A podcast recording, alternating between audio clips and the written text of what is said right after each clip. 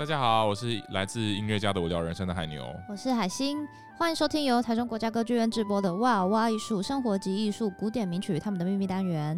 嗯，这个系列呢，我会跟大家分享很多大家日常生活中常听的古典音乐，还有他们背后的故事。好，今天我们要来讲的主题，呃，是都围绕在一个作曲家。如果要说世界上就是写下最多名曲的作曲家，那我觉得应该不外乎就是贝多芬，多芬对吧？对啊，就是包括我们去倒垃圾的时候，都会听到那你那你那那那那那，然后对。然后每次你的朋友要给你惊喜的时候，他都会说噔噔噔噔，是吗？是惊喜吗？不然是什么？惊骇？惊愕？好。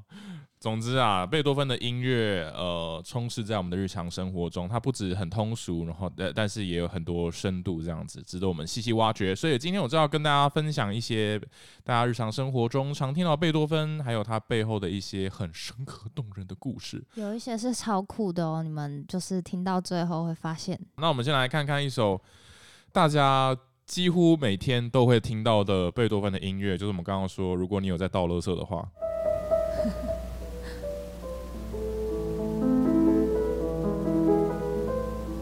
这首曲子我，我我相信不只是去倒垃圾会听到，很多小朋友小时候学钢琴一定会学这一首。那这首曲子叫做《给爱丽丝》嘛？对对。那这首曲子啊，就是台湾是乐色车，然后在国外有些国家好像是卖冰淇淋。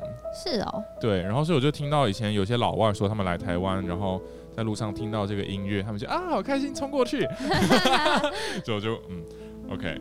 好，那这个这首曲子虽然是贝多芬创作，但是他其实在生前的时候，呃，并没有发表这首曲子，然后是他过世之后四十年之后才被一个学者叫 Ludwig Noll 发现。哦，嗯哼，然后，所以然后后来就变成一个非常非常有名的作品啊，就是呃非常通俗，包括乐色车啊、冰淇淋车，但是其实大家应该也知道说。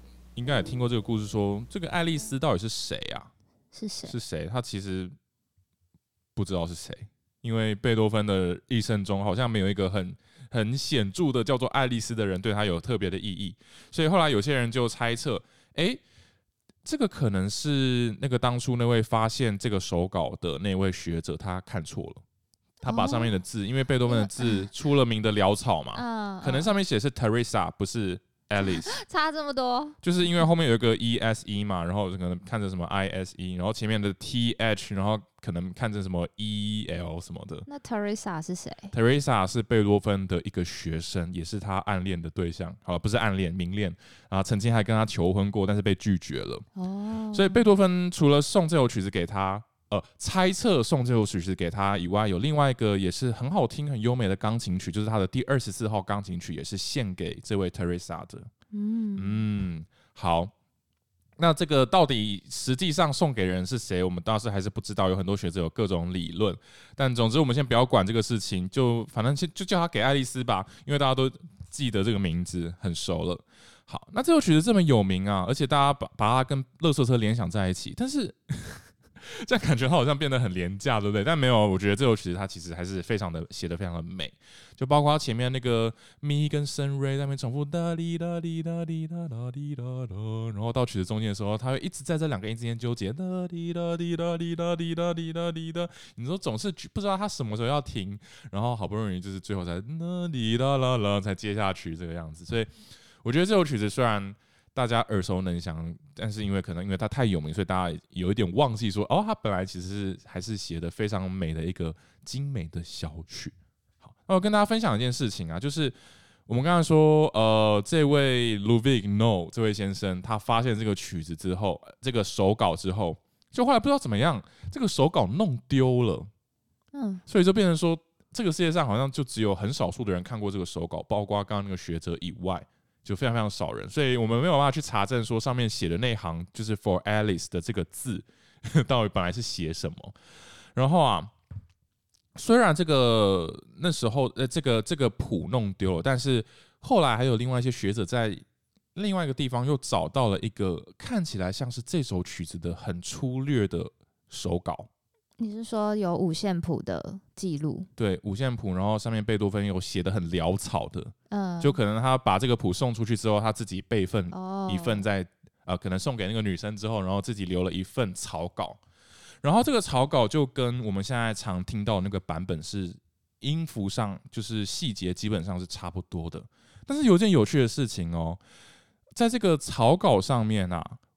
他他的那个原本的草稿是用墨水写的，嗯，但是在这个墨水的上面那一层，又有一层是用铅笔写的，哦，一点痕迹，然后把它里面一些细节给它呃涂掉啊，然后或是前面写一个加了一个休止符，所以就后来就有一个学者叫做 Barry Cooper，是一个英国人，在曼彻斯特大学的音乐学者，他就从就他就根据这个贝多芬在这个。呃，手稿上面的那些铅笔的修改的符号，就编成了一个新的给爱丽丝的版本。因为他觉得说，贝多芬，因为你知道吗？这个曲子可能是他很年轻的时候写的，然后到他比较晚年，在一八二二年的时候，想要修订一个他年轻的创作曲集，然后把它修得比较成熟。因为可能年轻的时候写的比较比较不成熟，然后他想要把它修改一下，然后编成一个新的组曲这样子。然后他可能本来有考虑把这个给爱丽丝给编进去。嗯，只是后来可能不知道因为什么原因，后来就没有没有继续这个计划，就又把给爱丽丝丢在一旁。所以那些修改的符号，可能是他为了这一次要出版的时候而做的一些更动。但可惜啊，现在大部分人都忽略那些修改，都只谈那个原版的版本。所以这个 Barry Cooper 这位学者呢，他就把它。呃，就是收集了一些草稿啊，然后一些贝多芬的留下来的记录，然后成为一个新的版本。然后大家可以等下我们来放这个新的版本给大家听看，它有很多跟我们现在熟熟知不太一样的地方。比如说一开始的这个伴奏，它把它全部就是左手那个哒哒叮哒哒当，它全部都往后挪了一个十六分休止符。哦，嗯，所以那个伴奏跟旋律之间的那个。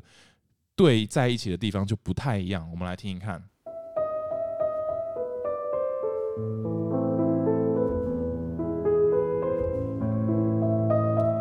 只有一点点小跟动，感觉就很不一样。对，听起来好像更不是那么确定，对不对？因为它的正拍没有，就是左手的伴奏没有出现在正拍上，所以它听起来就是有点更不确定的感觉。对。然后另外还有很多很多不太一样的地方，然后包括整个。那个曲式结构啊，都有一点点，呃，不是一点点，就是蛮重大的被更动过。那还有一个地方就是这首曲子从那个哒啦啦啦啦啦啦啦啦这个 A 小调这一段，后来接到 F 大调那一段的时候，在贝多芬新的版本里面，它加上了一个有一点像是额外的过门。那我们来听听看，本来的版本的过门是这样子，这是 A 小调，然后就接到 F 大调去。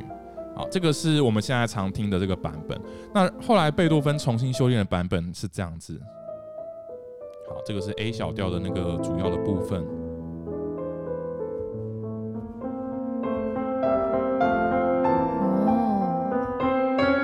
哦，这有点戏剧性。好，然后接下来接到 F 大调的部分，是很有趣啊，就是这个东西。就写在贝多芬的手稿上，但是后来大家都忽略它。但其实贝多芬是有这样子的 idea。好，那这大概就是这个给爱丽丝一个可能大家比较不知道的一个小小的内幕。这样，那除了这首给爱丽丝非常有名外，刚刚我们说就是你当你的朋友要给你惊喜的时候，常常给你唱噔噔噔噔，对不对？噔噔噔噔。啊，这首曲子是什么呢？这首曲子就是他的第五号交响曲《命运交响曲》嘛。对不对？对。那大家都说，为什么叫做命运交响曲呢？因为这个噔噔噔噔听起来像是命运之神在门外敲门。当然，这个、这个、是这个是大家去诠释的吗？还是贝多芬自己有这个想法？这个不是贝多芬自己的想法，是别人的诠释。嗯。但是可能也是蛮贴切的啦，所以呀，所以就大家都一直叫这个名字叫到现在。因为毕竟贝多芬那个时代、那个时候、那个时期，的确是经历了一些命运的考验。包括他的耳朵越来越听不到啦，然后还有那个时候因为拿破仑战争啊，国家经济很糟，然后就是遇到了一些生活困顿这样子。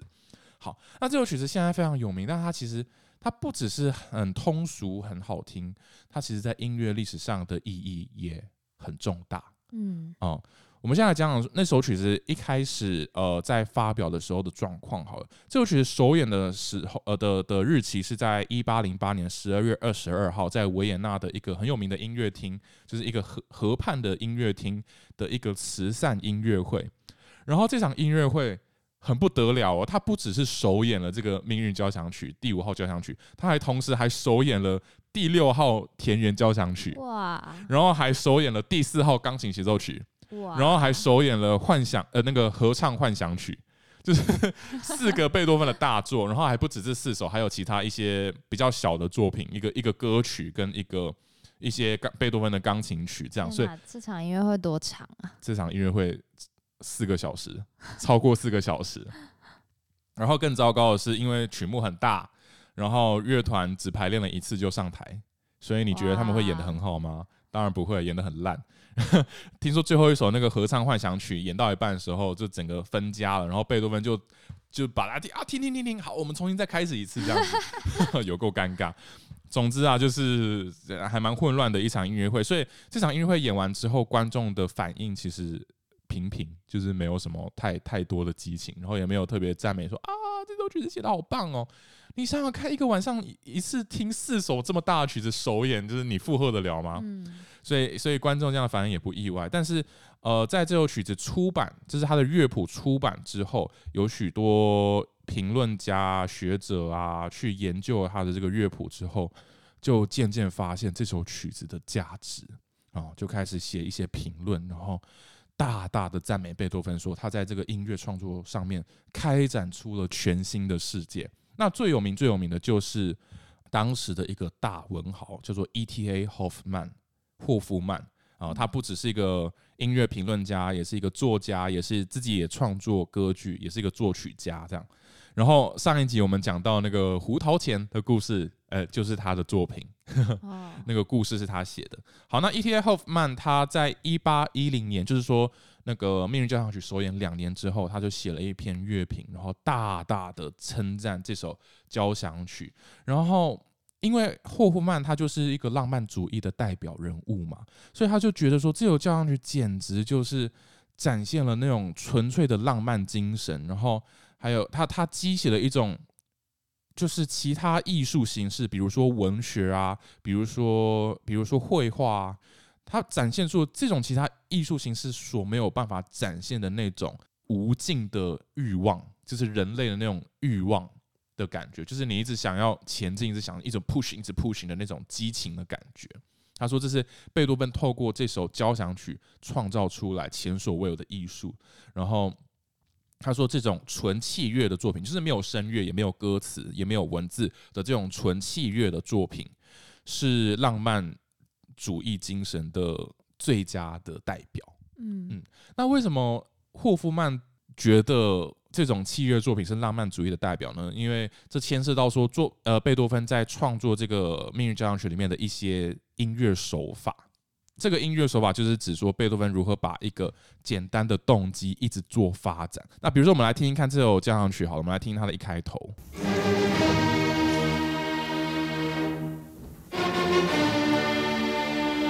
这个就是最有名的那个命运的动机嘛。好，结果接下来呢，所有的音乐都是从这个命运的动机发展开来的。我们一开始听到噔噔噔噔噔噔噔噔，然后接下来音乐是噔噔噔噔噔噔噔噔噔噔噔，都是这个哒哒哒哒三短一长的这个节奏发展开来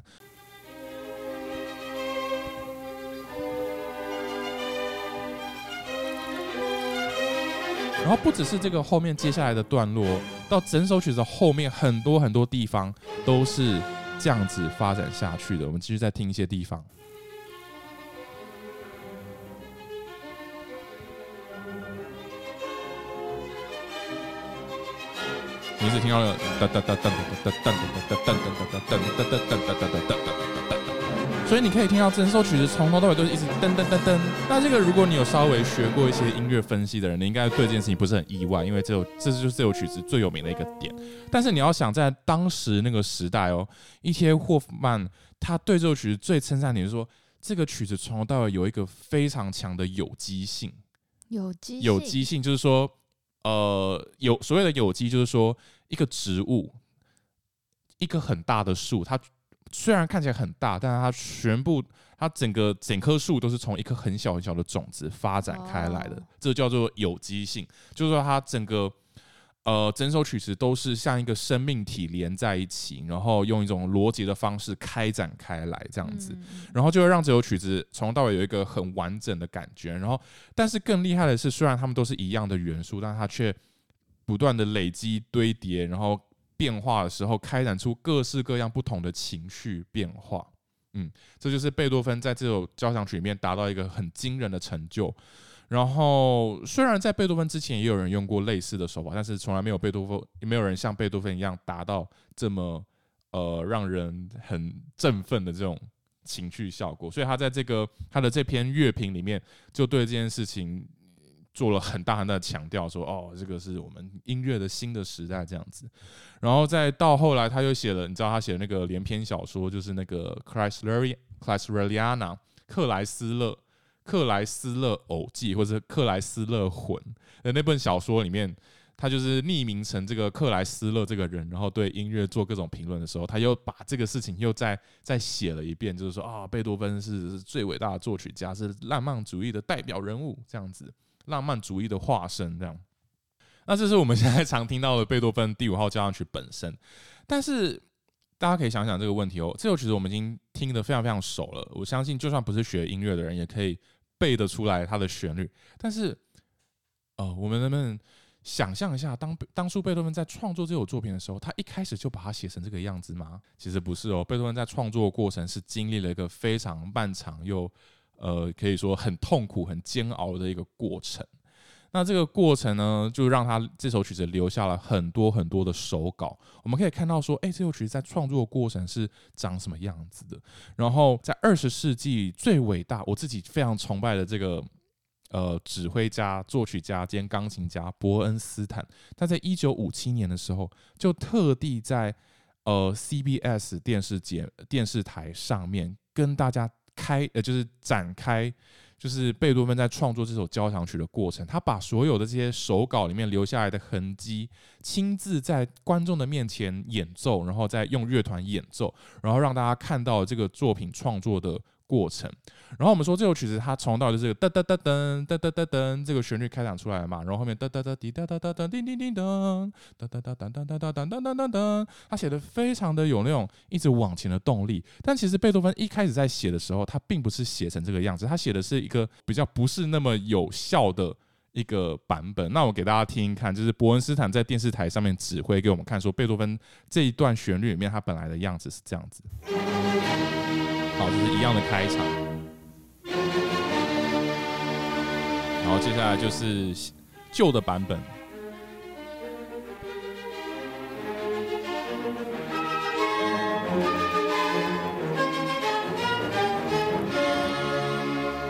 你觉得怎么样？好听吗？觉得。不习惯，对，不只是不习惯哦，就是如果你比较两个的话，你会觉得第二个版就是这个旧的版本，它比较没有那种往前的动力，对不对？所以伯恩斯坦就透过这件事情说，哎，我们这说贝多芬这个很会用动机去变化开展，这这件事情其实没有那么容易哦，他也是经历了好几次的试验，不断的在乐谱在钢琴上面尝试，然后写下了好几个版本，然后最后才决定说啊，这样子写是最好的，最感动人心的这样。好，这就是贝多芬的命运交响曲。我非常推荐大家去找，在 YouTube 上面搜寻伯恩斯坦，然后再讲解这首曲子的这个节目，你就打 Bernstein，然后贝多芬 Symphony Number Five，这样就会可以找到他在 CBS 电视台上面的解说，非常非常有趣。然后也可以感觉到哦，伯恩斯坦对这个创作过程的一些见解。他觉得说，哦，贝多芬也是经历了一些很多很多的决呃困难的决定之后，才让这个曲子变成现在这样子。然后看完这个过程之后，也会让你对这首我们耳熟能详的曲子更加的珍惜。我觉得，好，那接下来我们来听下一首有名的曲子，就是这一首。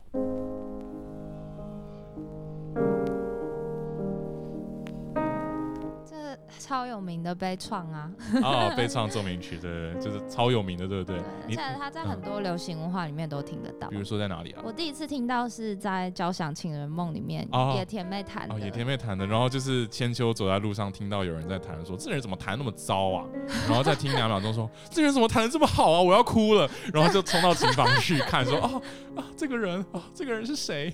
然后就是蓬头垢面的一个女生在弹这个。对，然后就开始开启了一段很诡异的爱情故事。对，然后我最近发现，就是因为我跟韩牛除了听古典音乐，也会听流行音乐，但是都是那种老流行音乐。哦，是是老的流行音乐吗？我觉得这应该已经好几十年前了。哦、总之就是我们后来发现选址的沿海地带的那首歌，对，这首歌的开头啊，就是。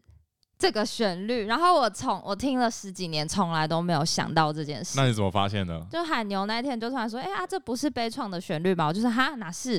他讲的时候，重点是你那时候已经有听过悲怆了。我已经听过悲怆，也听过沿海地带，但是你没有想到。但是我从来都不觉得他们是同一个旋律。然后 直到我就是比对完之后，发现哇，根本就是完全一模一样。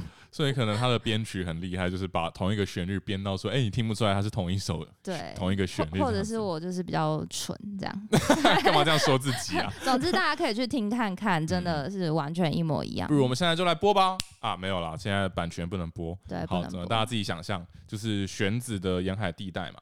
好，那这首曲非常有名。那另外有一个也很有名，很常在流行音乐里面出现的，就是这首曲子。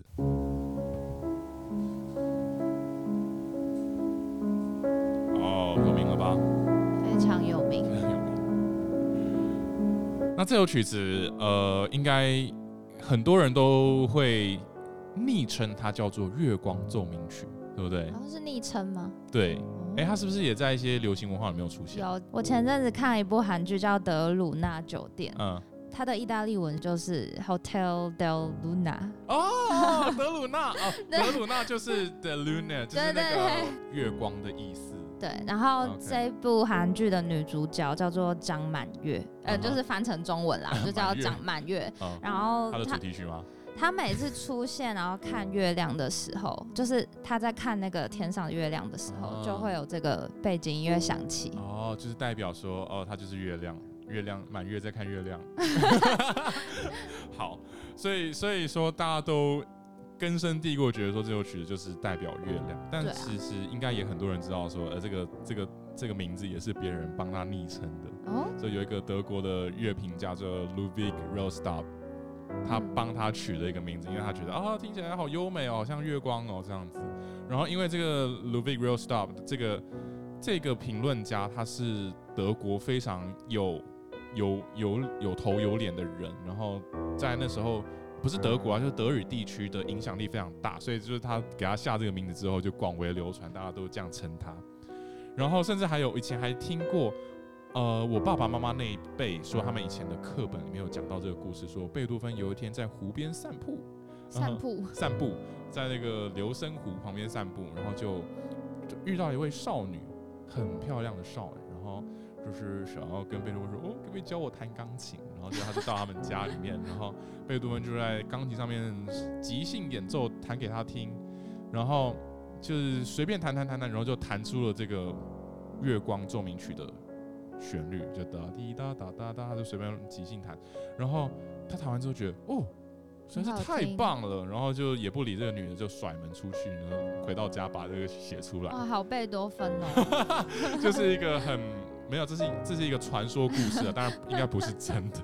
不过就是，呃，因为这个故事又加深了大家对这个月光这个形象的感觉。但其实贝多芬自己在谱上是完全没有写到任何跟月光有有关的东西。他写的是说，他写的标题是这是一个幻想风的奏鸣曲。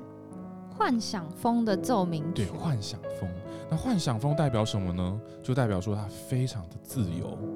然后它那个曲式听起来不是那么工整，所以说这个乐章我们从头到尾一直听到哒滴滴哒哒滴哒哒哒哒哒一直流动的感觉。虽然你仔细要研究的话，它也是一个奏鸣曲式，但是呃，你几乎感觉不出来，就觉得说哦，这个非常虚幻朦胧，对不对？嗯呀，当然，这个月光这个名字在贝多芬的时代就已经广为流传，然后贝多芬其实嗤之以鼻，说：“哈，什么月光啊？而且这首曲子有值得这么这么有名吗？这首曲子一点都不重要。”他觉得这首曲子不是一个很值得广为流传的曲子，所以他也没有正面迎迎击说不要再叫它月光，他就是让大家就是想怎么样就怎么样。好像没有，我我我不确定，可能要看一下文献。但是总之，贝多芬对这首曲的想法，是觉得这首曲这个乐章根本就不重要。为什么不重要？因为这个乐章只是一个开场而已，它只是一个序奏。他是为这首奏鸣曲总共三个乐章，后面两个乐章做一个情绪上的铺陈而已，所以他才会听起来这么简单啊，从头到尾都一直哒哒滴哒哒哒哒哒滴哒滴哒这样子的感觉嘛。好，那这个整个奏鸣曲它最后的主菜最重要的部分是在哪里呢？就是在它的那个第三乐章，给大家听听看。哇，这听起来很难 哦，听起来很难哦。对啊，所以。如果你是想要学这首月光钢琴奏鸣曲，然后可能你本来想说，哎，这个第一乐章很简单，我会弹，然后你就开始弹弹弹，然后弹到第三乐章，你就会发现你不会弹。风格骤变，风格骤变，情绪骤变，他就会好笑。好了，没有。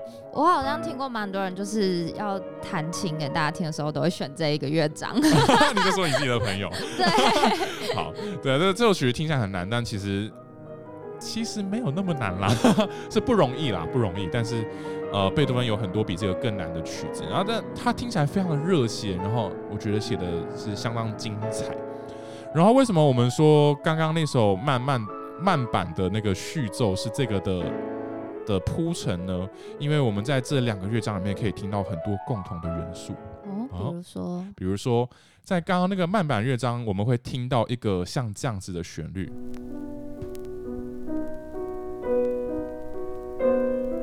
这个旋律，就这个高音的那个旋律，然后搭配上下面这个和声，有一个拿坡里和弦的感觉。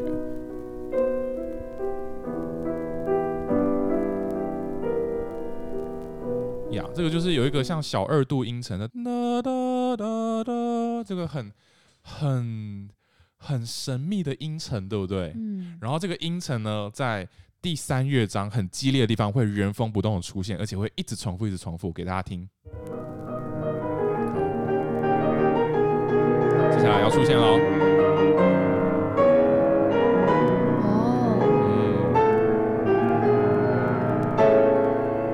呀，就是这个拿坡里和弦，在乐理上面叫做拿坡里和弦。这个东西是其中一个这两首曲子的，呃，这两个乐章的一些。关联，但是它还有很多地方是第一乐章就出现，然后就是到第三乐章的时候又被又换了一种样貌展现出来，所以非常非常厉害，非常推荐大家去听听看，然后仔细的感受一下，说，诶，这个第一乐章里面的一些元元素是怎么样在第三乐章里面又出现的。好，我们刚刚讲了很多贝多芬非常耳熟能详的作品，然后大家都对他印象非常深刻，然后接下来我们再要再讲另外一个作品，它不只是大家一定都听过。然后他他事实上本身对我觉得对人类的文化、人类的精神也是有非常重大的意义。然后这首曲子就是《欢乐颂》。嗯，这青天高高白云，呃，什么？呃，白云飘飘飘，哒哒哒，叮当噔噔。对，大家小学的时候都会唱的童歌嘛。那这首曲子是贝多芬的第九号交响曲的第四乐章。那关于要讲这首曲子的音乐的内涵，还有它的就是创作背景的话，可以再讲一整集。那今天我比较不想要专注在讲这个东西，我比较想要在讲说这首曲子啊，它对人类文化的有有什么重大的意义。好，那我们先简单来带过一下，说这首曲子这个乐章它的一开场是从一个非常混沌黑暗的开始，这样。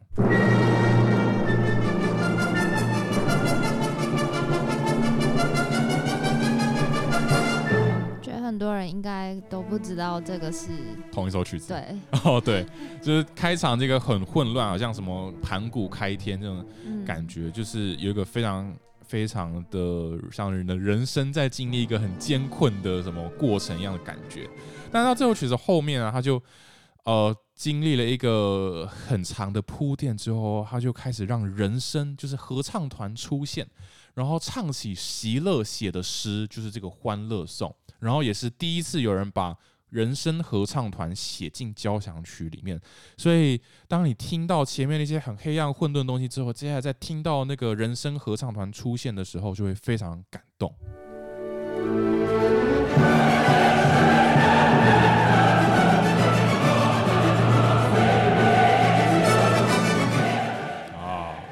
是有种很热血的感觉。那这个《欢乐颂》它的诗到底在写什么？它是席勒写的内容。那主要的内容就是在有点像在赞颂自由、赞颂爱，然后就是要说我们要处在一个狂喜的氛围之中，然后就是赞颂自由这样。所以因为他的这个歌词的意义，然后加上贝多芬也是在一个人生困顿的时期写下这个作品，然后又是他的最后一首。呃，有写完的交响曲，所以呃，大家都把这首交响曲奉为是一个非常神圣的存在，也是人类精神那个一个象征。然后值得一提的是啊，我们现在都习惯说贝多芬是德国人，虽然他不全然是那个时候还没有德国，但是德国人都会把他视为是德德意志民族的一个精神象征。但是后来我们也知道，在二次世界大战的时候，呃，德国其实。呃，有有经历一些不太好的事情，然后他们有的，他们那时候做了一些不太好的事情，然后包括后来又战败，然后国家被轰炸的乱七八糟，很多地方很多城市都被炸烂了，这样子，所以对他们的那个民族啊，在那个时期是一个非常呃低潮的一个时期。然后包括我们说德国的一个精神象征，还有另外一位作曲家就是华格纳嘛。然后他在这个拜鲁特这个城市弄了一个叫做拜鲁特歌剧院，然后在那边办了拜鲁特音乐节，办了好长一段时间，专门在那边发表他的这个华格纳自己的歌剧，就是也是德国精神的象征。但是在二次世界大战的时候，拜鲁特这个城市啊，这个小镇有三分之二被炸弹给炸毁。哦，就跟很多其他德国城市一样，所以就是拜鲁特音乐节，当然也因为德国战败，所以没有办法像以前这样子如期的举办，一直每年都演华格纳的歌剧，然后演很多音乐会这样子。然后后来经过很多很多人的努力啊，他们才好不容易重新在一九五一年的时候，重新让拜鲁特音乐节可以重新举办。然后这个拜鲁特音乐节重新举、重新开幕的时候呢，就由那时候。大名鼎鼎的指挥家福特万格勒指挥，呃，那时候的拜鲁特交响乐团演出这个贝多芬的第九号交响曲，就是有非常非常重大的意义。对那时候的德国人，就说啊，我们啊、虽然有不堪的过去，但是我们还是要重新站起来，然后还是要透过贝多芬的音乐，然后赞颂。呃，世界大同的这种精神，就是人类要追求自由、追求平等、追求团结，这样子是非常感人，对不对？好，就是说一个民族的希望的象征。那其实啊，我觉得贝多芬的音乐，它不只是德意志民族的精神象征，它它对很多其他国家不分语言你我，呃，都有很重大的意义。所以后来在一九七一年的时候，欧洲议会就决议要把这个。呃，快乐颂的旋律，还有席勒写的这个诗词内容，呃，定为他们欧盟的盟歌。就是想说，呃，以前那个德国战败，然后是后来欧洲人还是统一，就是一致的认为说，啊，贝多芬可以代表我们这个欧洲这样。好，所以后来他们那时候就邀请了当时大名鼎鼎的柏林爱乐指挥卡拉扬去。改编这首曲子还有指挥，然后把它弄了一个比较缩减的版本，然后后来就成为了欧盟的盟歌。这样，好，那我们现在刚刚讲的都是欧洲，你可能觉得说啊，那贝多芬是欧洲人啊，然后可能他们只能代表欧盟啊，其实也不是哦。贝多芬的音乐，我觉得它代表真的是全地球上的人类。比如说，我们讲讲距离欧洲十万八千里的一个地方——日本。嗯，日本人也。非常非常喜欢这首第九号交响曲。然后当初啊，这个三一一大地震的时候，我们知道这件事情对日本人来说是一个永不可磨灭的伤痛嘛。这样，然后国家那时候经历了很大的困顿。但是当他们好呃，终于要从这个谷底重新出发、重新站起来的时候呢，那时候他们就有一个很很很盛大的一场音乐会，就是有一万多个人在日本各地。然后实况转播连线演出这首第九号交响曲，然后那时候感动了无数的人，真的是人类就是说贝多芬的音乐，它真的是跨越国界。然后就算是日本人哦，然后他们也是每个人，就是那些合唱团啊，几万一一万多个人都一起把这个德文一个字一个字的把它学起来，然后在舞台上演唱这个贝多芬呃的音乐，还有席勒的诗词。现在大家如果去 YouTube 上面搜寻的话，都还是可以看到这个影片，真的非常非常震撼。然后让很多世界各地人都在下面留言说：“哦，不，虽然是日本人在唱呃德国人的曲子，但是呃我们都就是感动落泪这样子呀，嗯、很 感动，感动，对啊。所以贝多芬的音乐不只是好听，不只是通俗，然后它也是人类精神的象征。甚至现在呃之前那个、啊、人类发射的那个太空探测的一台太空船到外太空的时候，他们在上面放了一个唱盘。”然后把贝多芬的这首欢呃第九号交响曲刻在这上面，呵呵，因为他们觉得这是人类最伟大的成就，所以有一天如果有外星人捡到这个太空船的时候，他们就会听到这个音乐，他们就会知道啊，原来人类曾经有过这么伟大的成就。看现在你有没有觉得贝多芬很厉害？就是说，怎么有一个人可以写出这么多大家耳熟能详的曲子？我今天讲的还只是一些例子而已，还有很多很多大家都很常听到的作品，我们今天还没有讲到。嗯，我觉得贝多芬的音乐有个很厉害的事情是，它里面就是藏了很多人性的东西。哦，就是因为贝多芬本身就是一个情绪很满的人，所以感觉他的音乐就是他把他的就是痛苦啊、悲伤，还有他的愤怒，全部都。用音符写出来，然后留给后世的人。对啊，所以大家就是对他的音乐会这么有感觉，感觉跟这个很有关系。嗯。对，真的。我们上次去贝多芬的故居，看到他写的那些遗书的时候，海星就赞不绝口说啊，实在是太贝多佩服贝多芬了，这样对不对？嗯，你说海利根遗书？海利根遗书，对。其实我那时候是看到那个，就是贝多芬他不是晚期耳朵渐渐听不到嘛，嗯，然后那时候有个装置是。就是让大家听一下贝多芬在不同时期创作第九号交响曲的时候，他耳朵听到的音乐，慢慢的越来越模糊。对，几乎后来是几乎听不到了。对，然后那时候听那个音乐的时候，我就觉得很难过。嗯，对，就是他做出了这么伟大的音乐，但是他自己却没办法听到。对啊，这个故事想到就很悲伤。然后甚至他最后第九号交响曲的第三乐章在写的时候，已经是完全听不到了。哇，就是其他乐章都是呃还听得到一点点，但是在第三乐章的时候是已经完全听不到。所以你想象那个音乐是在一个什么样的心情下写出来的啊？嗯，他自己一定很挣扎。对，他自己一定很挣扎。然后他是脑袋在想象这个音乐，他即使已经听不到这个世界的声音，但他还有很多的话想要告诉这个世界。嗯嗯嗯，他还是有很多很多的话想要说。好了，那今天就是这样子跟大家聊很多贝多芬的事情。感谢大家的收听。如果大家想要 follow 我们的每一集，欢迎去订阅台中国家歌剧院的哇哦哇艺术 Podcast 哦。我们下次见，拜拜。拜拜。